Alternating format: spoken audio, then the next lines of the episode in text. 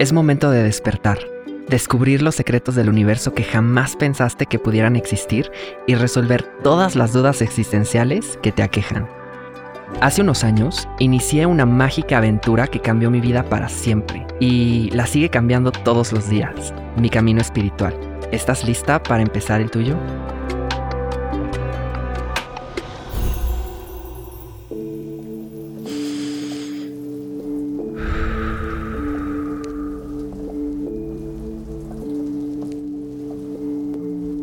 Cuando éramos peques, nos enseñaron que hay ciertos temas de los que no se tocan, no se hablan y hasta la fecha son tabú.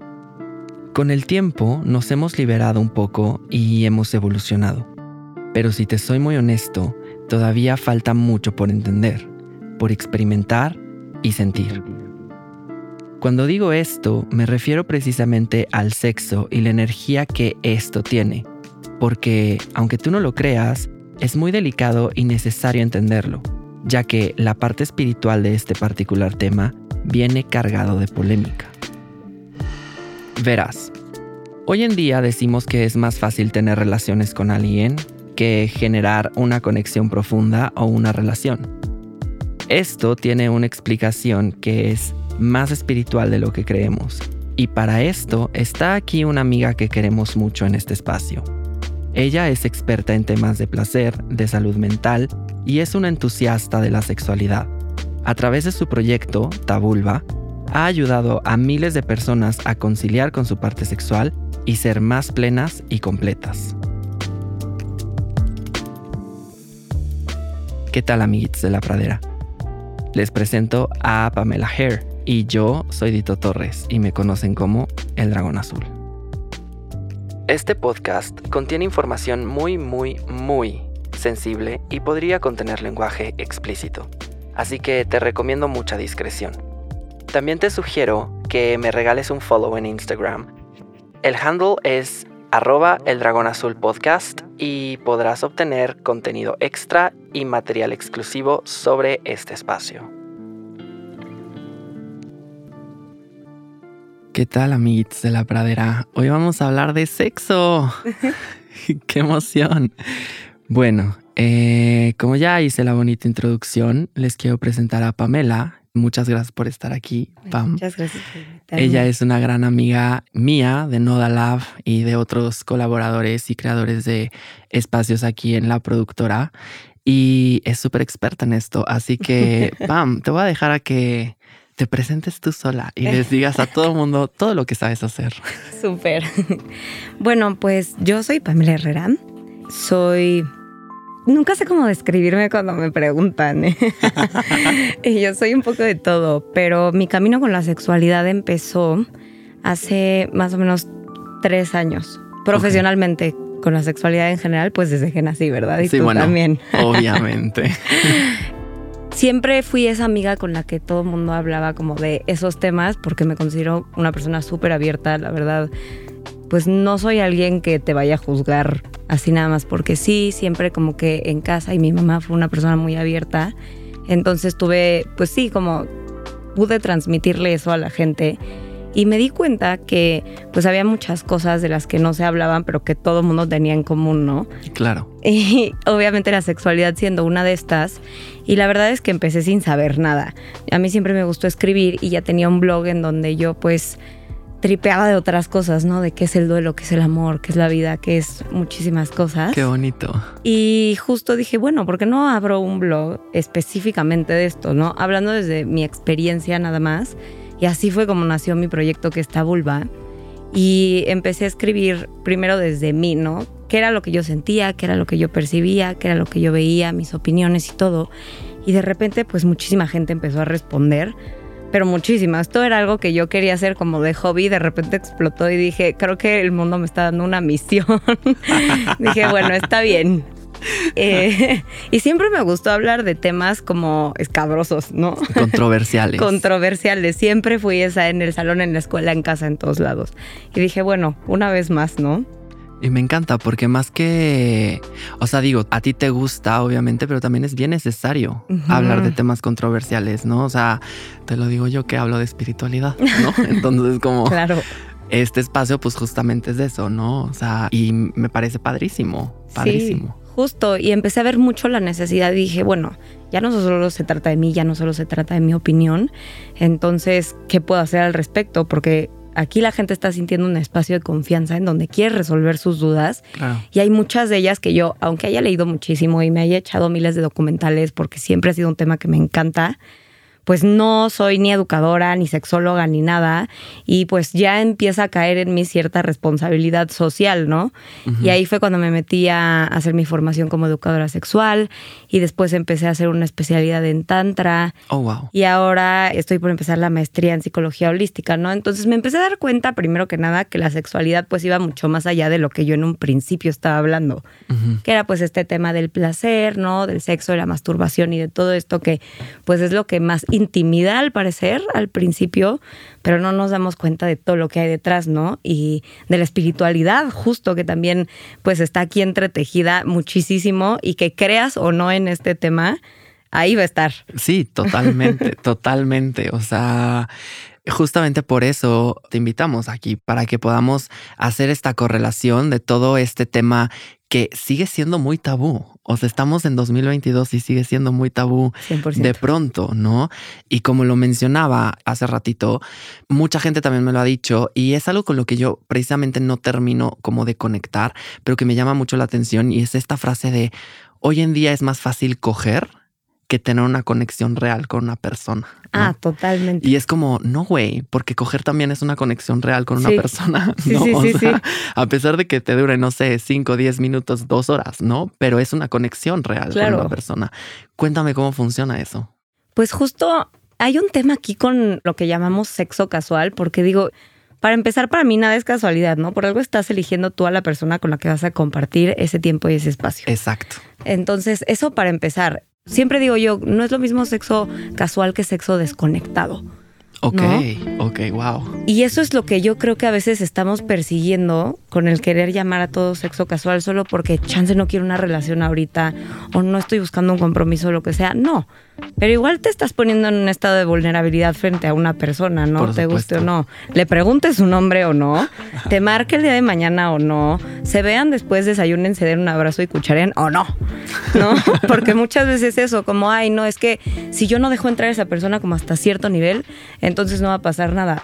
Pero desde que tú le dices hola a alguien, ya entró a tu campo energético. Exacto. Y ya estás compartiendo tu energía con esa persona. Claro. O sea, y de hecho, bueno, no sé si has escuchado que también está muy en boga últimamente, no sé por qué, pero está muy en boga el hecho de que todo el mundo está un poco más consciente de que cada persona que llega a tu vida aunque te diga solamente un hola, llegó para enseñarte algo, ¿no? Y solamente se trata de observar. Entonces, es básicamente esto que estás diciendo, ¿no? O sea, es como, güey, sí, tú y yo ahorita estamos entrando en un campo energético que quieran o no, es íntimo también. Por supuesto. O sea, y lo estamos compartiendo aquí con todo el mundo. ¡Uh!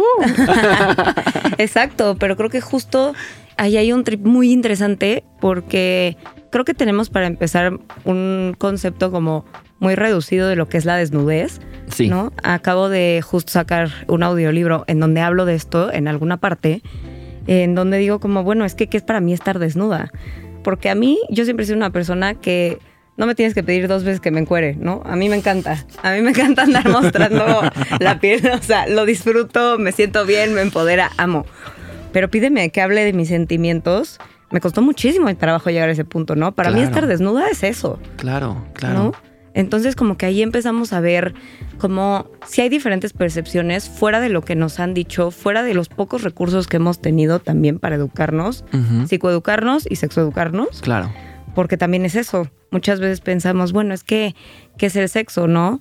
Y se va la gente mucho a lo penetrativo o a lo reproductivo. Claro. Y es como, bueno, pues es que, que si no me penetraron no cuenta, ¿no? Y no. Y no. Y no, y, qué es penetrar también, porque pues alguien entrando a tu campo energético, pues ya está haciendo eso. Ya sí, sí, sí, sí. También las mujeres penetran. También las mujeres penetran, justo. Y, y como que son muchas cosas que creo que cuando nos damos la oportunidad de ver el sexo desde la espiritualidad, te consideres una persona súper espiritual o una persona que igual y tal vez eres un tanto escéptica, pero siempre está esa parte ahí, porque tú eres cuerpo, alma y mente. Claro. Totalmente. O sea, Totalmente. creas en eso, no. Entonces siempre van a estar estas tres presencias cuando tú estás compartiéndote con alguien y totalmente. contigo también. Totalmente, totalmente, sí, sí, sí, sí, total. Creo que esta parte de la conversación me remonta justo a que, vamos, a mí estar desnudo no es mi cosa favorita de la vida, ¿no? Pero tampoco me cuesta tanto trabajo. O sea, y te lo puedo decir así, o sea, cada vez que yo tengo un encuentro que va a ser sexual, obviamente, con alguien, el primero que termina desnudo soy yo. Por alguna razón bueno. que no conozco, siempre termino yo primero así. Y por lo general, yo soy ese tipo de persona por obviamente cosas y trauma que ya conoces y así que me ha pasado. No soy mucho de cuddling y no es así como que, ay, abrázame. No, no, o sea, como que no, llégale. Pero me puedo quedar platicando contigo totalmente desnudo otras tres horas. ¿no? Exacto. Es, es como, ok, pues no está tan mal, ¿no? Ya compartí algo con esta persona, ¿no? O sea, ya me enseñó algo lo que sea, boundaries, no sé si me gusta más moverme de este lado de este otro, no. Sí. Y me estoy yendo a lo banal, obviamente, ¿no? Pero sí es como esta parte de estar consciente y obviamente de un tema que es básico en la espiritualidad, que es estar presente. ¿No? Totalmente. Entonces, estoy presente y estoy consciente de que soy cuerpo, alma y mente y estoy invirtiendo esos tres en ese momento Por supuesto. con cualquier persona. Y es muy lindo, creo. Justo, porque hay una cierta magia que sucede ahí y ahorita que hablabas del presente, pues es un poquito lo que nos habla el sexo tántrico, ¿no? Cuando a mí me preguntan de qué es el sexo tántrico, también me encanta porque el sexo es tan tabú que tenemos ideas como siempre que a mí me preguntan cosas con respecto a este tema, digo, híjole, estamos perdidos. No nos culpo, no nos culpo para nada porque nadie nos enseñó. Sí, claro, no es juicio, no es juicio. Pero sí digo, wow, porque piensan que el sexo tántrico como que es esto que solo personas súper elevadas pueden practicar, ¿no? Y que casi casi que se tocan y vuelan y levitan y, y no es cierto, ¿no? Y siempre yo digo, bueno, una forma súper sencilla y fácil de explicar el sexo tántrico es sexo presente, que para mí no hay otra forma de tener relaciones, porque si no estás ahí, entonces básicamente suena horrible lo que voy a decir, pero seguramente más de una persona aquí que nos esté escuchando alguna vez ha sentido, o ella misma o él mismo, o la persona con la que está compartiendo está tan desconectado o desconectada que parecería que solamente como que se están masturbando con su cuerpo. Sí, sí, ¿No? sí, sí. Uy, me ha pasado. Claro. Sí, me ha pasado. O sea, claro. es de esas veces que estás ahí en plena acción y dices, puta, ya que se acabe. Ajá. No, o y, sea- y tienes la casa en otro lado, que si tienes trabajo, que si la lista del súper, que si lo que sea, pero no estás ahí, ¿no? Exacto. Y de lo que nos habla el Tantra también un poquito es de esta capacidad sanadora que tiene cada ser humano. Claro. ¿no? Y de autosanarse. Entonces, yo creo que mucho de la autosanación tiene que ver con el saber estar aquí y ahora.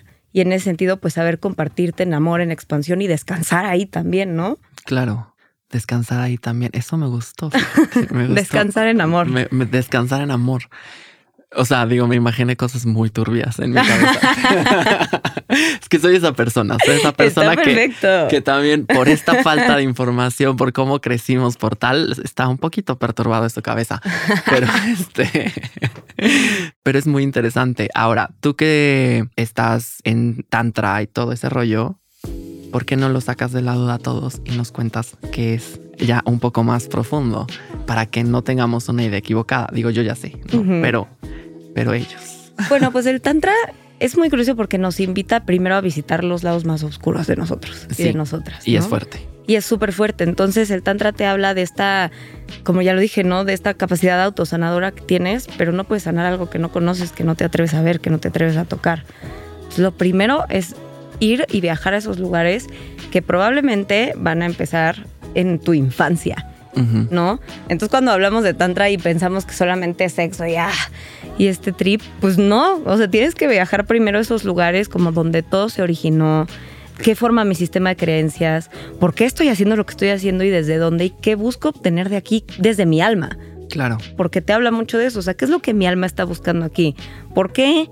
Me gusta hacer este tipo de cosas y no este otro tipo de cosas.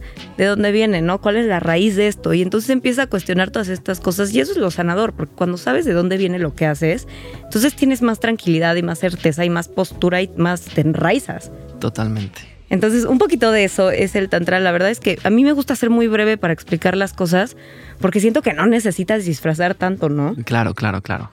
No es necesaria tanta faramaya. Está, es, es, es, muy interesante porque, mm, por ejemplo, digo, yo siempre me tomo a mí como referencia porque no puedo hablar de nadie más. O sea, claro. solamente puedo hablar de mí y de lo que sucede conmigo y de lo que yo he descubierto, ¿no?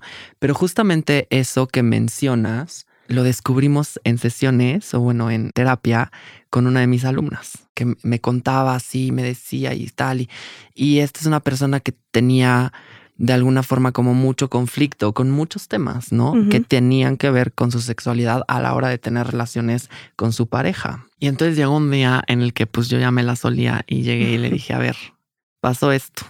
Y me dice, ¿cómo sabes? Y yo, es obvio. O sea, de, o sea ya, sí. ya, es obvio.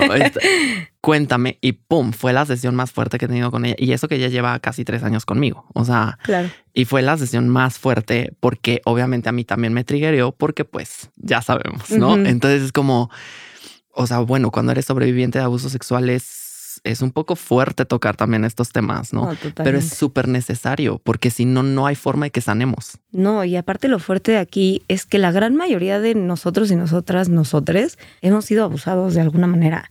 Y eso es tristísimo y de verdad me gustaría que fuera una realidad que ya... Que ya no, no pasara. Que ya no pasara, pero te pones a ver y eso es lo cañón porque existe esto que también llamamos abuso espiritual, ¿no? Sí, totalmente. Que es fuertísimo porque empieza desde que abusen tu inocencia y la inocencia no es no saber nada o que te puedan pendejear muy fácil, ¿no? O sea, la inocencia para mí y como yo la manejo cuando estoy en terapia o cosas así, es nada más esta capacidad de confiar, ¿no? Y cuando te quitan eso, pues es bien difícil. Sí. Porque empiezas a tener esto que llamamos trust issues y entonces nos damos cuenta que el abuso es algo que está presente en la vida de todo el mundo. Sí. ¿no? De alguna manera. Y en ese sentido también se me hace súper importante ahorita decir como qué es la sexualidad en general, porque a veces pensamos que solo es el sexo o solo es la parte erótica o solo es esto que se activa a partir de que ya te empiezan a dar ganas de agarrarte con alguien más. ¿no? Cuando se te para, dices tú. Cuando se te para. y no, no, o sea, la sexualidad empieza desde que naces, eres producto de un acto sexual. Sí, por Punto, supuesto. Por ¿no? su desde ahí. Desde, desde ahí. ahí. No, pero si nos vamos ya más un poquito al desarrollo general, vamos a ponerlo en rasgos uh -huh. generales del desarrollo de un infante, tu primer despertar sexual empieza a los tres años. Y mucha Exacto. gente, sobre todo las personas, y no es con afán de atacar, pero las muy religiosas es, no, ¿cómo crees que mi niño sí, de tres sí. años va a pensar en eso? No, no piensa en eso. No, o pero... sea, solamente es un tema de exploración, de reconocimiento. A ver, él tiene tal, ella tiene tal, ¿por qué yo tengo tal? Si me claro. explico. Y después viene el segundo, que es en la adolescencia, y después viene el tercero, que ya es hasta los 21, 22 años. Claro. Y la mayoría de, de nosotros ya cogimos para ese entonces. Sí, sí, sí. Entonces es como, bueno. Sí, ni he, ni he terminado mi desarrollo y ya me comí el pastel, sí, sí, 100%. Y también está esta parte de la identidad, ¿no? De los vínculos. O sea, tú y tu sexualidad se están empezando a desarrollar también, ¿no? Como dices, desde los tres años, pero también desde cómo te vinculas efectivamente hasta con tus amigos, con tus amigas, Totalmente. con tu familia. O sea, tiene todo que ver con tu sexualidad. Básicamente, la sexualidad es cómo te ves, cómo te entiendes en el mundo. Uh -huh. Entonces, sí. desde ahí es como, híjole, ponerle tanta resistencia, pues es ponerle resistencia a existir. Sí, totalmente. Ponerle resistencia y ponerle trabas, uh -huh. ¿no? Trabas que aparte de todo, a veces ni siquiera son tuyas. Justo. Y eso está bien fuerte también. No, bueno, ahorita está pasando mucho, ¿no? Obviamente no quiero tanto profundizar en ese tema porque nunca vamos a salir de aquí. Va a ser algo muy polémico, sí, de por sí. Pero sí, tiene todo que ver con, con eso. Desde el momento en que te ves en un espejo y dices, ah, sí me reconozco como tal. Claro. O no. Ajá. No, y es como, ah, ok. Y bueno, yo me acuerdo, y esto lo voy a contar, y ni modo, mamá, lo siento, pero lo voy a contar. Yo me empecé a masturbar a los 15. Uh -huh. En la mente de muchas personas lo hice muy tarde, muy. Ajá. Pero todo fue porque yo no tenía idea de cómo se hacía el pedo. Claro. o sea, yo no sabía. Y de repente un día estábamos con mis amigos de secundaria, con Ricardo, que en paz descanse, y otros amigos, y de repente me preguntaron a mí tal cual, ¿no? Uh -huh. ¿Tú te la jalas? Y yo, ¿qué ¿Eh? es eso? ¿sí? Eso con qué se come. sí, sí, sí. Ellos me tuvieron que enseñar a hacerlo uh -huh. para que entonces yo pudiera ir a mi casa y explorarlo. Y no sabes cómo lloré. O uh -huh. sea, Lloré así mal, mal, mal, mal. Y luego descubrí después que como estás creciendo y tal, de repente si tenías una erección por mucho tiempo, en el caso de un vato y tal, y no te la jalas o no liberas o bla, sobre todo en esa etapa, bueno, adolescente, pre-young adult, te dan blue balls y entonces te duele. Y entonces yo me acuerdo que yo decía, Dios, ¿por qué chingados me estás castigando de que ahora lo tengo que hacer a huevo? Me va a doler. ¿Sabes? Y eso para mí parece que no, porque ahorita me río, ¿no? Pero para mí en ese momento fue muy traumático, porque yo decía, güey, no lo quiero hacer. ¿sabes? Porque yo me sentía mal, porque en algún punto también de mi vida, como a los que serán 10 años, nos pusieron un video en la escuela, en cuarto de primaria, que está súper bien que la gente empiece a hablar de estos temas desde antes de cuarto de primaria, pero no les pongan estos tipos de videos que voy a describir a continuación. Te hablaban de la masturbación, ¿no? ¿Por qué obviamente hago énfasis en la masturbación? Porque es un tema que también Pam acaba de decir, es autoconocerse, ¿no? Es un tema de autoconocimiento, de reconocimiento sexual, etcétera. Entonces teníamos este video que nos ponían, ya sabes, todos ahí, todos chiquitos de, 10 años, y de repente estaba un bultito. O sea, eso es lo que se veía en la caricatura, ¿no? Un bultito que se supone que era un niño que se estaba masturbando. Entonces, obviamente, ah, desde ahí tú piensas que solamente te puedes masturbar en el bultito. o sea, debajo, debajo de las sábanas en tu cama, ¿no? Mal, no lo hagan, se moja todo. Y entonces de repente decían, no, y esto puede producir también sentimientos de angustia, sentimientos de culpabilidad. Y entonces salía la mano de Dios, literalmente, la mano de Dios. Así, entonces por eso yo cuando ya lo empecé a hacer, yo me sentía muy mal porque yo sentía la mano de Dios atrás de mí. O sea, yo decía, puta, güey. O sea, me voy a ir al infierno. Yo no sabía que ella tenía el infierno ganado en esos momentos por ser puto, no, por supuesto, pero este sí es como, o sea, fue un impacto para mí muy cañón. ¿no? Ahora me preguntas si sí soy un total pervertido. Perdón, mamá, otra vez.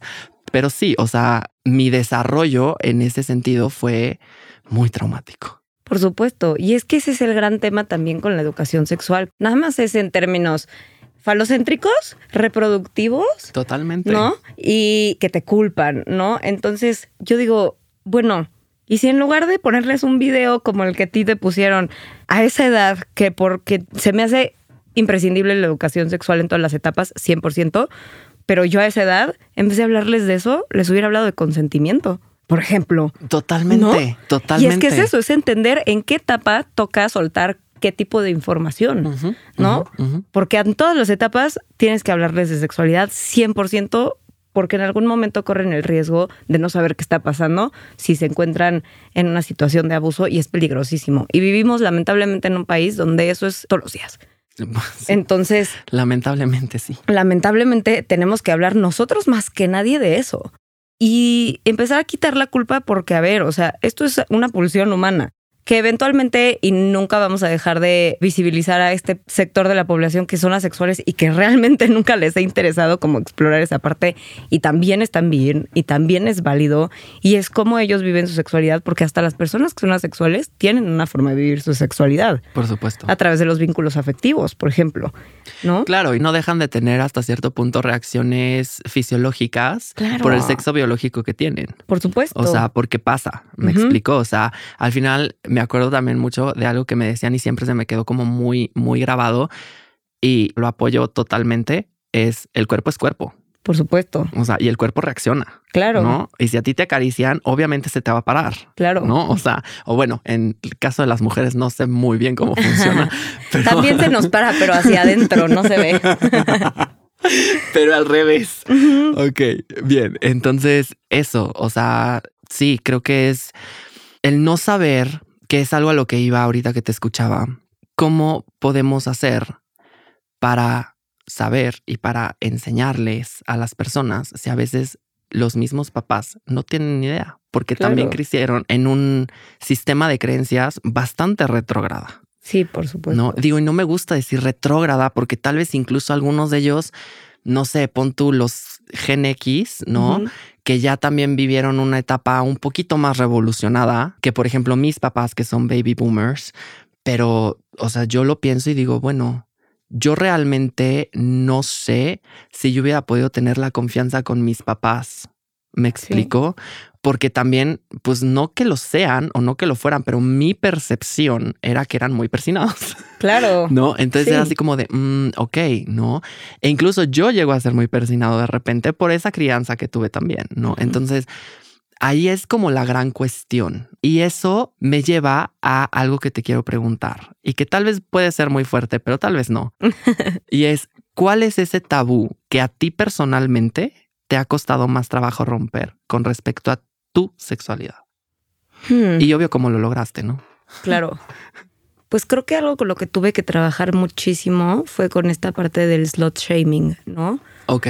Porque, a ver, contexto, yo soy hija de una bailarina. ¿no?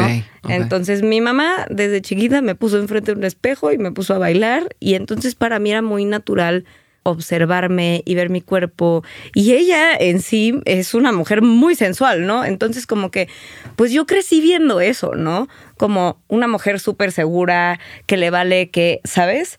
Y entonces yo pues replicaba de cierta manera como estas pues características de mi mamá, obviamente mi mamá pues a su manera porque también es una persona dentro de su contexto conservadora en las cosas que es conservadora, Claro. ¿no? Pero pues yo tomé lo que me servía de ahí y lo adapté a mí, ¿no? A mi ser más joven, de otra generación, viendo otro tipo de cosas, consumiendo otro tipo de contenidos. Entonces yo dije, ah, pues para mí esto es muy familiar, ¿no? Una mujer que sea propia de su sensualidad y entonces yo quiero ser esto también, ¿no? Pero por ocho, porque pues yo ya, ¿no? Yo ya sentía que tenía la rienda un poquito más suelta Porque millennial. porque millennial. Y entonces, la verdad que toda mi vida me enfrenté mucho pues a este tipo de etiquetas, este tipo de estigmas y yo decía, híjole, por muchísimo tiempo yo me compré esa idea de que yo siempre iba a tener que ser como la puta que se apropió de su papel de puta, como para no no dejar ver que me estaba afectando, que me percibieran así, cuando Uh. yo realmente aparte con mi sexualidad era una persona y siempre he sido bueno, no siempre tuve una época donde todo se descontroló y justo fue gran parte porque hago lo que hago ahorita. Pero en ese momento yo era una niña, ¿no? Era súper... Yo mi primera vez pues la tuve con mi primer novio. O sea, realmente no fue de que lo que la gente concibe como promiscuidad, que sigue siendo una pendejada, aunque mi vida hubiera sido así, no hubiera tenido nada de malo. Pero no era mi caso, ¿no? Y aún así era como, bueno, pues quieren a la puta, pues su puta seré, ¿no? Iba a ser la más puta de Putolandia. Y aunque realmente yo no hacía muchas cosas, yo le hacía creer a la gente que sí. Que sí. Sí, sí, sí, claro. ¿No? Entonces hay una película justo con la que me identifico cabrón que se llama ECA. ECA. que la amo porque digo, güey, 100% soy yo. que la morra diciendo así que cogía con todo el mundo y en realidad estaba viendo pelis en su casa, ¿no? Sí, sí, y yo, sí. ay, yo era la misma cosa. Y jugando con el shampoo bañándose. Pero creo que me costó muchísimo trabajo deshacerme de eso y realmente darme cuenta, pues, que es la libertad sexual para mí también, ¿no? Que la libertad no era necesariamente como pues otra cosa que no fuera yo tener congruencia con lo que pienso, siento y hago. Y si eso para mí es vestirme de tal manera o de otra, pues so be it, ¿no? Pero esa es mi verdad y eso es lo que estoy encuerpando. Y por otro lado también uno de los tabús, pues esta parte de, del abuso cañón. O sea, creo que muchas veces pensamos que yo vengo, la verdad, de una familia privilegiada en la vida, me faltó nada. Y me costó muchísimo trabajo asimilar y no me di cuenta hasta que empecé a estudiar educación sexual, que yo había sido abusada de chiquita, ¿no? Por una de las personas en mi casa que estaba a cargo de mi hermano y de mí. Y para mí fue muy fuerte porque es cañón cómo te generan estos bloqueos. Ni siquiera te hablan de lo que es el abuso, ¿no? Para empezar. Pero después, ya que estás en esa situación, como que todo tu contexto hace todo como para creer que no pasó nada. ¿no? Porque preferimos no hablar de esto, aceptar que sí pasó. Exacto. sí. ¿No? Y esto la verdad es que mis papás nunca lo supieron. O sea, yo fue algo que hablé con ellos hace tres años. ¿no? Y les dije, oigan, me doy cuenta que esto pasó y creo que es algo bien fuerte y no tiene nada que ver con ustedes como papás, ¿no? Porque ustedes hicieron todo lo posible. Tenían a alguien cuidándonos cuando ustedes en todos sus derechos iban a cenar porque aparte papás son pareja. ¿No? No, ya deja tú, pareja, personas, Personas que, pues, que tienen tienen que, li- vida. que- exacto, tienen que tener un tiempo especial para sí mismas, por Claro. supuesto. Y entonces yo decía como, me importa mucho que ustedes sepan que no fallaron por esto. Porque fueron súper presentes siempre, porque siempre estuvieron ahí, porque siempre me cuidaron, hicieron todo lo que estaba en sus manos y literal lo que podían con lo que tenían. Entonces no va por ahí, pero por el hecho de pensar que es que yo porque soy hombre no pueden abusar de mí. Yo porque soy mujer en cierto sector de la sociedad, entonces no pueden abusar de mí. Yo porque es mi esposo, entonces no, no pudo haber sido abuso. Y entonces todas estas cosas que digo, híjole, hay tanto tabú alrededor de aceptar y de nombrar las cosas por lo que son, que es como, híjole, pues entonces ¿cómo empiezas a sanar algo que no aceptas? Y para mí fue muy fuerte porque desde ahí fue cuando empecé a entender, hay tantas cosas, ¿no? Que hubo una vez que hice un curso en la plataforma en Tabulba con Dulce Tarango, que es especialista justo en esto de los huevitos Johnny y así. Entonces tuvimos un taller de huevitos Johnny muy interesante y hablaba ella de las memorias uterinas, ¿no? Y de cómo cada piedra trabaja con qué, con qué tipo de memorias y así, pues obviamente hablamos de la obsidiana, ¿no? Que la obsidiana es esta piedra que pues nos despierta las memorias uterinas, pero las más oscuras, ¿no? Y te lleva así de que te jala el cuello y te mete al inframundo.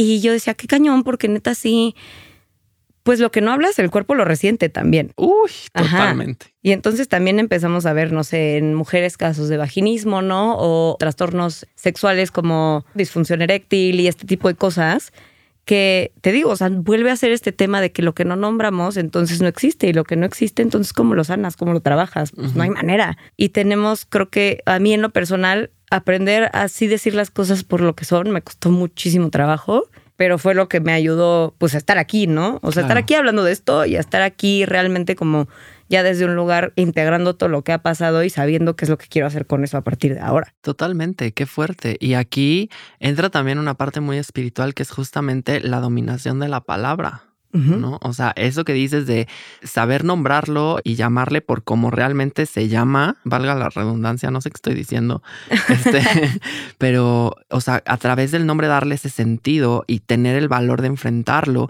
es algo muy espiritual porque también es la primera parte de la sanación. O sea, para sanar tienes que aceptar que tienes un problema, que tienes una herida que está abierta y que te están tocando. Claro. ¿No? Y ahorita que hablabas de todo esto, obviamente creo que pudiste ver mi carafa, digo, recuerdos a mí, ¿no? Yo no he hablado mis con mis papás. O sea, supongo que si mi mamá, que es fan del podcast, va a, escuchar esto, se va a enterar, ¿no? Pero yo no he hablado con ellos acerca de mi abuso, ¿no? O sea, de lo que yo pasé, de lo que yo viví, de cómo lo superé. Pero hablando justamente de aceptar que tienes un problema y llamar las cosas por su nombre, pues yo me tardé ocho años en aceptar que me había sucedido. Claro. Y eso me trajo una serie de problemas.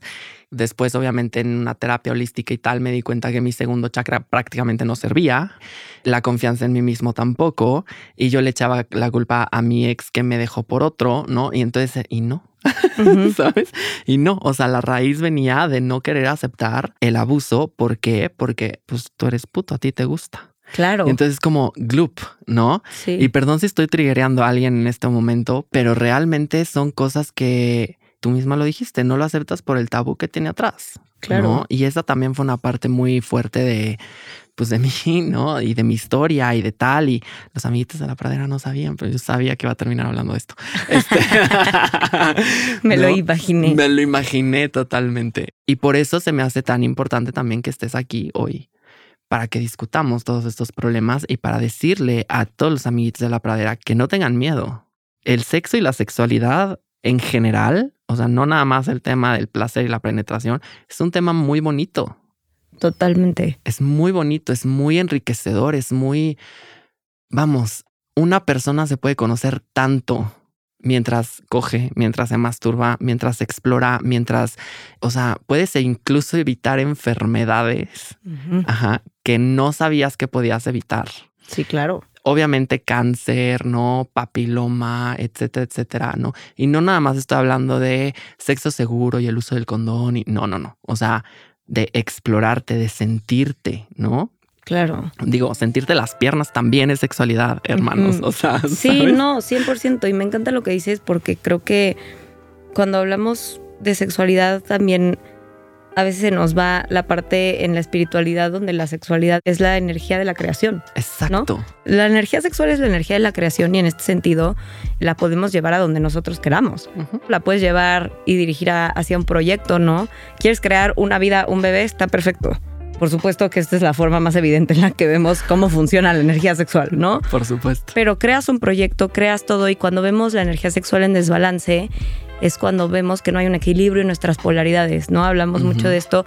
No me gusta ya utilizar tanto el término energía masculina y femenina porque creo que caemos en un binarismo y en temas de género que no nos están sirviendo de nada, pero más bien como en esta polaridad positiva y polaridad negativa, ¿no? Y no quiere decir que lo negativo sea malo, sino lo negativo en ese sentido nos habla de la quietud, de la contemplación, de cuando se gestan las cosas, ¿no? Claro. Y lo positivo nos habla del movimiento, de cuando ya se hacen, de cuando ya poner en acción, ¿no? Entonces, por ejemplo, tú eres una persona tal vez que todo el tiempo tienes muchísimas ideas, pero no sabes cómo ejecutar, pues probablemente hay algo ahí en tu energía positiva que le llaman en, no sé, en otras corrientes Shiva y Shakti, Da Pingala, Yin y Yang, ¿no? O sea, hay miles de maneras en las que las pueden descubrir y, y ver, pero pues básicamente todas nos están hablando de esto, ¿no? Del ser y del estar y del contemplar y el hacer. Exacto. ¿No? Y todo esto es energía sexual. Justo a mí, ahorita que lo dices, se me hace increíble porque yo cuando empecé con todo este proyecto de Tabulba, justo fue en un momento en donde yo decidí darme un periodo de abstinencia porque había tomado muy malas decisiones con respecto a con quién me compartía, ¿no? Ok. Esto no tiene nada que ver con cuántas personas, porque pude haberme compartido selectivamente con 100 personas y estar de huevos, ¿no? O sea, eso no, eso no importa. No es la cantidad, sino realmente desde dónde. Claro. ¿no? Porque ni siquiera voy a decir la calidad, porque pues la verdad todo el mundo tiene potencial de ser una persona increíble. O sea, Totalmente. eso no, no se trata de, de eso. Creo que sería un poquito soberbio de mi parte decir que yo tengo el derecho a decir quién vale la pena y quién no. ¿Y quién no? Pero lo que sí puedo decir es que yo desde el lugar desde el que me estaba relacionando era un lugar de carencia, era un lugar de autosabotaje, Total. era un lugar de quererme comprobar que yo podía tener a quien yo quisiera y era el ego. Que el ego no siempre es malo porque el ego nos protege en muchas cosas, pero en este caso el ego estaba tomando ya una posición que, que no le tocaba y que no era sana para mí. Y Claro. dije, ¿sabes qué? En este momento de mi vida me siento muy saturada, me siento muy drenada, estoy fugando mi energía a todos lados y la verdad cuando tú te das el momento de observar esta energía sexual y cómo funciona, pues la puedes llevar hacia donde tú quieras, ¿no? Entonces fue justo ahí cuando yo dije, no voy a volver a estar con nadie a menos que, pequeño paréntesis, yo me di cuenta de esto porque un día en terapia llegué a la conclusión de que yo terminando mi primera relación, que había sido mi única, o sea, fue mi primera vez en todo, no había podido como estar con alguien sobria, ¿no? Y de repente un día en terapia, después de dos años de locura y desenfreno, Claro. me di cuenta que todas las personas con las que había cogido no, no había estado sobria. No que no haya sido consentido como tal, porque sí estaba consciente de lo que estaba haciendo, pero siempre necesitaba desconectar una parte de mí. Oh, wow. Entonces dije, esto no está bien. No, por supuesto. Por supuesto que que no me estoy relacionando de un lugar que me esté expandiendo para ningún no. lado. No, o sea, efectividad cero. Cero. Ni, mi- ni siquiera me la paso bien, ni siquiera tengo orgasmos. O sea, realmente que es una basura mi vida sexual. La neta, es una basura. No, entonces dije, no, ya. Y justo dije, no voy a volver a estar con alguien a menos que pueda estar 100% sobria, porque yo no estoy hablando de que estaba desvanecida para nada, eso sería abuso, ¿no? Pero sí necesitaba mínimo unas tres copas de vino para como, ah, ok, ya. Y no es correcto, ¿no? No era correcto para mí, porque debería de querer hacerlo. Estés en el estado que estés, Ajá, claro. y, y no, realmente no. Yo no me atrevía, a menos que hubiera algo ahí que me diera una patadita. Y pues la neta, no está chido. Y dije, no, no me puse así como tal de que no lo voy a hacer en seis meses. Simplemente dije, me voy a permitir que esto dure lo que tenga que durar, pero yo no quiero volver a estar con alguien a menos que sea desde la conciencia y desde el querer estar y desde el querer conectar y desde, desde... el deseo real. Ajá, porque nada de esto ha sido real entonces, ¿no? Claro, porque luego también mucha gente se confunde. Quiero hacer ese paréntesis, ¿no? Mucha gente confunde el estar horny con desear a alguien. Ajá, sí, sí, sí. Y eso también es otra vez muy espiritual porque es de realmente observarte y decir, a ver, ¿qué siento? Y cómo lo resuelvo, ¿no? Claro. Y esa es la parte de Dharma y Karma literal, ¿no? O sea, es como lo más mundano que podemos decir del Karma y del Dharma. O sea, es como, a ver, o sea, ¿siento realmente deseo por esta persona? ¿O solamente estoy horny, güey, y entonces estoy viendo a todo mundo guapo? Exacto. sí, sí, sí. Justo. Y así pasaron dos años de mi vida, Oh, wow. ok. literal. Y yo decía, no lo puedo creer. porque yo justo me consideraba una persona de que es súper caliente y así. Y fue muy curioso porque la gente pensaría, no, no cogiste en dos años, entonces se apagó tu vida sexual para siempre. Nunca en mi vida me había sentido tan conectada con mi sexualidad que cuando me di el chance de observarme desde ese lugar de no fugar mi energía. Y no porque cogerse a fugar tu energía, ustedes hagan lo que ustedes quieran, pero en mi caso yo lo he estado haciendo de ese lugar. Pero a ver, coger irresponsablemente, lo voy a decir así tal cual, irresponsablemente en cuestión de no observar, de no saber si es deseo, solo estoy horny, Exacto. de todas estas cosas que ya platicamos también, de qué tanto me conozco, qué tanto no, qué tanto me gusta, qué tanto no, sí podría ser fugar la energía, Claro. definitivo, pero no fugar la energía cuando coges es cuando estás presente, estás conectado, estás con la otra persona full on. Claro. ¿no? Y no como lo hablábamos hace rato de que estás ahí como la mosca la araña, la mosca la araña, la mosca la araña, ¿no? O sea, Exacto. Sí, que no quiere decir que, a ver, o sea, de ahora en adelante ya solo se vale estar súper enculades y que no, pero sí creo que es importante observar.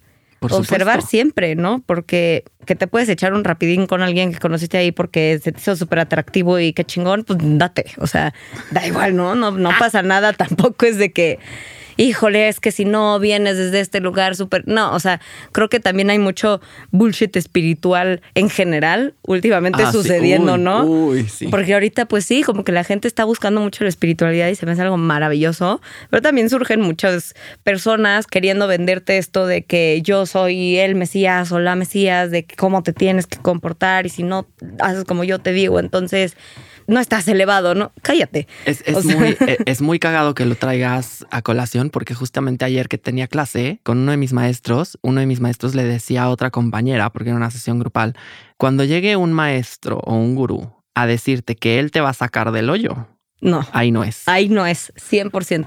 Porque nadie te va a sacar del hoyo, solamente te 100%. vas a sacar tú sola. Exacto. Y de hecho eso es algo que yo siempre le he dicho a mis alumnos. A ver, tú vienes aquí conmigo a sesión Aprender, sí. a aprender, pero todo lo demás es tuyo. Y yo por eso te voy a dejar un putero de tarea. Sí, sí, ¿no? sí. O sea, porque lo tienes que hacer tú, no lo tengo que hacer yo. O sea, Exacto. Justo, justo, justo.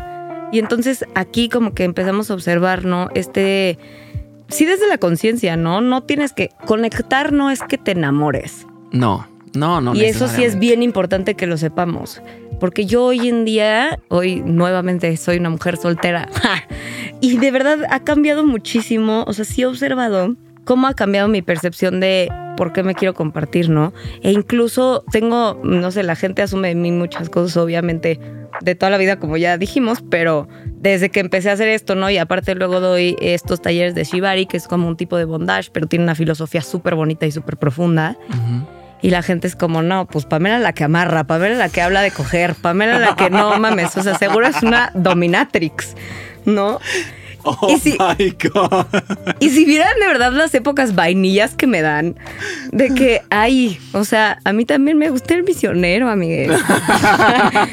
no todo es duro contra el muro, no pasa nada, o sea, como que hay de todo, hay moods, o sea, no sé, siento que a veces la gente como que se compra mucho quién tienen que ser en el aspecto sexual y es como, vas a literal como Barbie, ¿no? Sé quién tú quieras ser.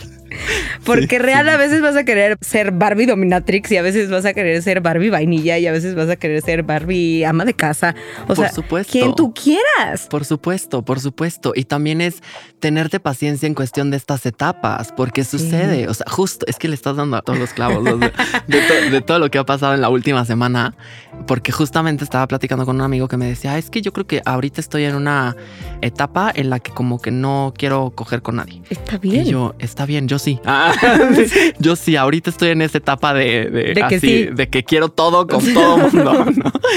Pero a veces no me da. O sea, a veces es como, a ver, no. O sea, si no me va a besar bonito, no quiero nada. Y justamente también acabo de terminar un maratón de Fifty Shades of Grey, ¿no? Que mucha gente las vomita. Son mi guilty pleasure muy cañón. Porque justamente me enseñó eso. O sea, leyendo los libros no, viendo las pelis, porque los libros son horribles. Pero las pelis sí te muestran realmente como ese arco, ¿no? De la transformación tanto de él como de ella, de ella de sentirse que va a perder su libertad con todo el tema del BDSM, a decir, ok, me caso contigo y te doy porque me gustó, ¿no? Porque si no, no tendrías por qué dárselo.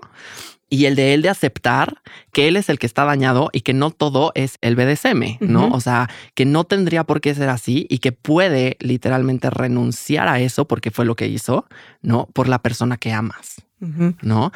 y dices, güey, wow, no, nadie lo ve así como yo, no sé por qué, pero... Nunca, sí iba a decir, nunca lo había visto así, la verdad tengo mis sentimientos encontrados con esas pelis, porque él se me hace un posesivo, pero... Es que sí es al principio. Claro. O sea, bueno, no al principio, durante las tres películas. Pero vale la pena observar esto que tú observaste, la verdad. O sea, no lo había visto así. Y sí, creo que justo como permitirnos jugar, o sea, al final es un juego, esto es para que la pases bien. Claro. No es para otra cosa, o sea, es para que la pases bien y para que te conozca. Ajá, y para que te diviertas y para que todo, te digo que en este inter de yo no relacionarme sexualmente con nadie, conocí tanto de mí, tanto de mi cuerpo, me observé de formas que nunca me había observado. Empecé, te digo, a tomar mil talleres de que si liberación sexual, si tantras, y no sé qué, si yo hasta decía, me siento sobreestimulada en este tema de la sexualidad y llevo dos años sin coger. ¿Cómo es posible, no? Porque hay muchísimas maneras de estimular la sexualidad que no son eso. Que no son y, coger. Y vale la pena que las veamos, ¿no? Hay un taller que yo doy que se me hace muy, muy lindo, que es de placer y autoconocimiento. Y justo mi objetivo con la gran mayoría de mis talleres es como sacarnos de esta idea de de la sexualidad de lo único que te dan y que te venden, ¿no? Que es como que yo no estoy diciendo, ojo, que no sea valioso porque es valiosísimo y hay muchísimas personas que no tienen ni idea de nada, entonces todo lo que puedan obtener de información es súper bien recibido, pero también creo que pocas personas profundizan, ¿no? Uy, totalmente. Entonces yo digo, ok, no sé, en el taller que doy de, por ejemplo, sexualidad y liberación emocional, Primero vamos a viajar antes de que te vayas a masturbar en cuál es la relación que tienes con tu cuerpo. Observa cómo es tu diálogo interno. ¿Qué construye tu sistema de creencias y qué te hace percibir la sexualidad como la percibes hoy en día? Ya que tengas eso, para mí, entonces ya estás un poquito más ready para decir, bueno, ahora sí, ¿no? No quiere decir que lo tengas que hacer en ese orden para nada, pero para mí sería importante, porque creo que a la hora que te vayas a explorar, vas a entender mucho mejor muchas cosas. Claro. ¿No? Que no es que si lo hiciste primero ya no cuenta, no, para nada, porque creo que muchas personas lo van a hacer en un orden distinto. Pero pues así sucede, ¿no? Y por ejemplo, en este que te decía de la serie Autoconocimiento, está enfocado más al erotismo, pero al erotismo desde este punto en donde reconocemos que lo erótico es todo aquello que tiene que ver con los sentidos. Entonces, ¿cómo puedo hacer de mi día a día una experiencia erótica? Desde que me baño, desde que desayuno, desde que estoy siendo consciente cuáles son mis sentidos más agudos, ¿no? Y cómo los trabajo. Y al final hacemos como este arma tu propio ritual erótico que es cada quien, hacemos un como test de perfilamiento sensorial, o sea, a cada quien le salen cosas diferentes. O sea, a ti te salió que eres súper de tacto y súper de oído, pues tu ritual va a ser muy diferente al que le salió a alguien que es, no sé, de gusto y olfato, ¿no? Entonces, desde ahí digo como, es que cada quien es diferente y no hay manera de que alguien te pueda decir cómo puedes vivir tu sexualidad porque solamente tú vas a saber cómo funciona tu cuerpo y cuáles son las cosas que quieres. Y esas cosas que quieres van a ir cambiando con el tiempo también. Claro, totalmente. Y qué importante esto que dices una vez un, un chico, que no es mi alumno precisamente, pero alguna vez me pidió como un consejo porque necesitaba justamente desbloquear sus tres primeros chakras, ¿no? Y cuando digo desbloquear, pues es expandir, ¿no? No a un bueno, X. Pero bueno, necesitaba expandir sus chakras, los tres primeros, y le di una meditación para cada uno, ¿no? Y el del segundo me dijo, es que estoy muy sacado de onda porque se me paró meditando. Y yo, pues sí. Y luego, o sea, y me dice, pero es que no era nada erótico. Y yo, a ver, es que erótico viene de sensación, viene de sentir, ¿no? O sea, tenemos zonas erógenas porque es donde tenemos sensibilidad. De eso se trata. Si tú te pusiste sensible en la meditación, obviamente se te va a parar porque eso es lo que estás curando, ¿no? O sea, e incluso si no fuera para el segundo chakra, para otra cosa también te puede ocurrir porque empiezas a recibir estímulos sensoriales. Claro. Me explico. O sea, y eso es bien importante que la gente sepa que el erotismo no tiene a fuerza que ver con sexo. No, para nada. O sea, justo hace poquito me tocó dar una plática y concluí con esto de que realmente todo puede ser una experiencia orgásmica. Ah, ¿No? O sea, comer. Yo siempre que hablo de sexo voy a hablar de comida porque para mí son equivalentes. me encanta, pero justo digo, híjole, es que ¿por qué te reduces tanto a las posibilidades, no? O sea, Claro. desde la misma autoexploración. Te hablan de autoexploración y solo te hablan de masturbarte y es como, ¿y el resto de tu piel qué? Exacto. ¿No? O, sea, uno de los ejercicios que yo más dejo a la gente que toma talleres conmigo y así, es como, date un momento de tu día para explorar a conciencia y en presencia una parte de tu cuerpo que no esté ni cerca de tus genitales. tus manos, tus pies, tu Ajá. cabeza, tus ojos. Lo que sea, ¿no? Y realmente, por ejemplo, la boca, en el caso de las mujeres, la boca está directamente conectada al clítoris, por ejemplo. Entonces, pues es muy curioso ver qué pasa cuando comes algo que te gusta, ¿no?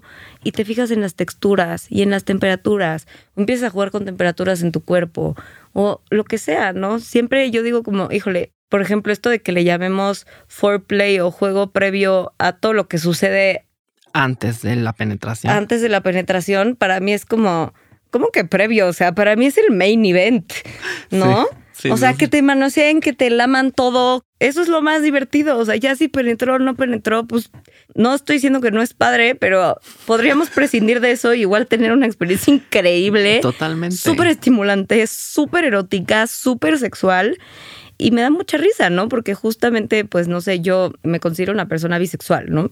Y justo muchísimas veces me preguntan, mm, bueno, las parejas que he tenido hombres, una vez me dijo uno como, pero cuando estás con mujeres, pues no cogen. Y yo, ¿cómo, güey? O sea, si yo te explico lo que han hecho las mujeres por mí que ustedes nunca han podido. y yo, ay, chiquito, ¿cómo te explico? Es que, es que, a ver, o sea, a ver, otra vez, y no es por juzgar, pero la ignorancia está muy cabrona. Cabrón. En este tema, Sí, en este tipo de temas. Y por eso es importante que nos exploremos, por eso es importante que sepamos qué nos gusta y qué no. Recordemos siempre lo que, una de las primeras cosas que dijo Buda, ¿no? O sea, el primer paso del camino para llegar a la iluminación es conocerte a ti mismo. Sí, Si tú no te conoces a ti mismo o a ti misma o a ti misma, entonces no puedes ver el mundo tal cual es. Y diciendo esto, realmente lo que quiero decir es no vamos a poder llegar al nirvana, claro. ¿no?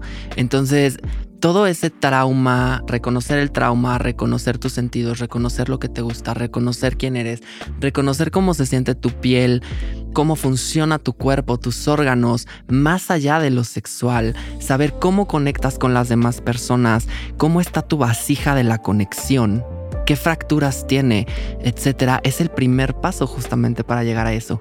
Y es bien cagado que lo digamos justo al final del episodio, ¿no? Todo regresa. Pero ahora sí que la sexualidad es uno de los primeros pasos de la espiritualidad. Por supuesto. Sí. Y con eso quiero darte las gracias por haber estado aquí, Ay, por compartirnos todas estas historias, por esta plática que estuvo deli. Amé. Muchas gracias de verdad por la invitación y pues por esta interacción. Qué lindo, la verdad qué lindo estar aquí y poder compartir y pues estoy muy emocionada de escuchar esto. ya que salga. Pues ya lo escucharás. Y pues, amiguitos, ya tienen todas las claves. Los handles, tanto mío como de Pam, van a estar donde siempre en las notas del episodio. Y pues nada, gracias de nuevo. Gracias. Ser una persona sexual, como ya vimos con Pam, está directamente relacionado con otros aspectos que son igualmente importantes de nuestro ser. Es beneficioso entenderlo y exponenciarlo.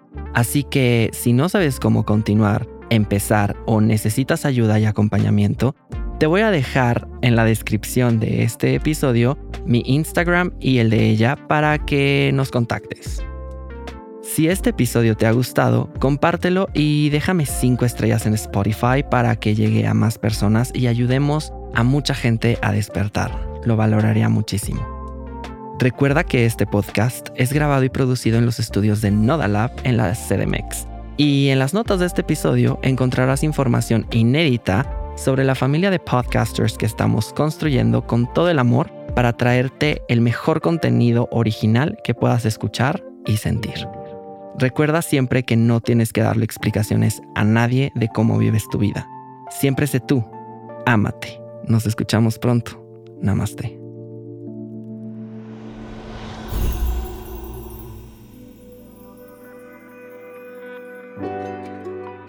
El Dragón Azul es un podcast original de Nodalab.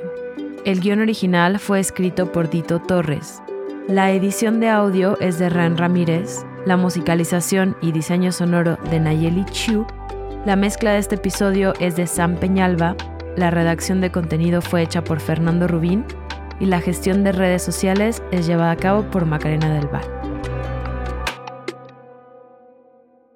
¿Qué es un camino espiritual? ¿Qué hacer con nuestras emociones? ¿Dios existe? ¿Cuál es nuestro animal espiritual? ¿Por qué no nos gusta ser vulnerables? ¿Cómo canalizamos nuestra energía? Soy Dito Torres, el dragón azul. Acompáñame en el siguiente episodio para conocer más sobre ti misma y todo lo que el universo te tiene preparado.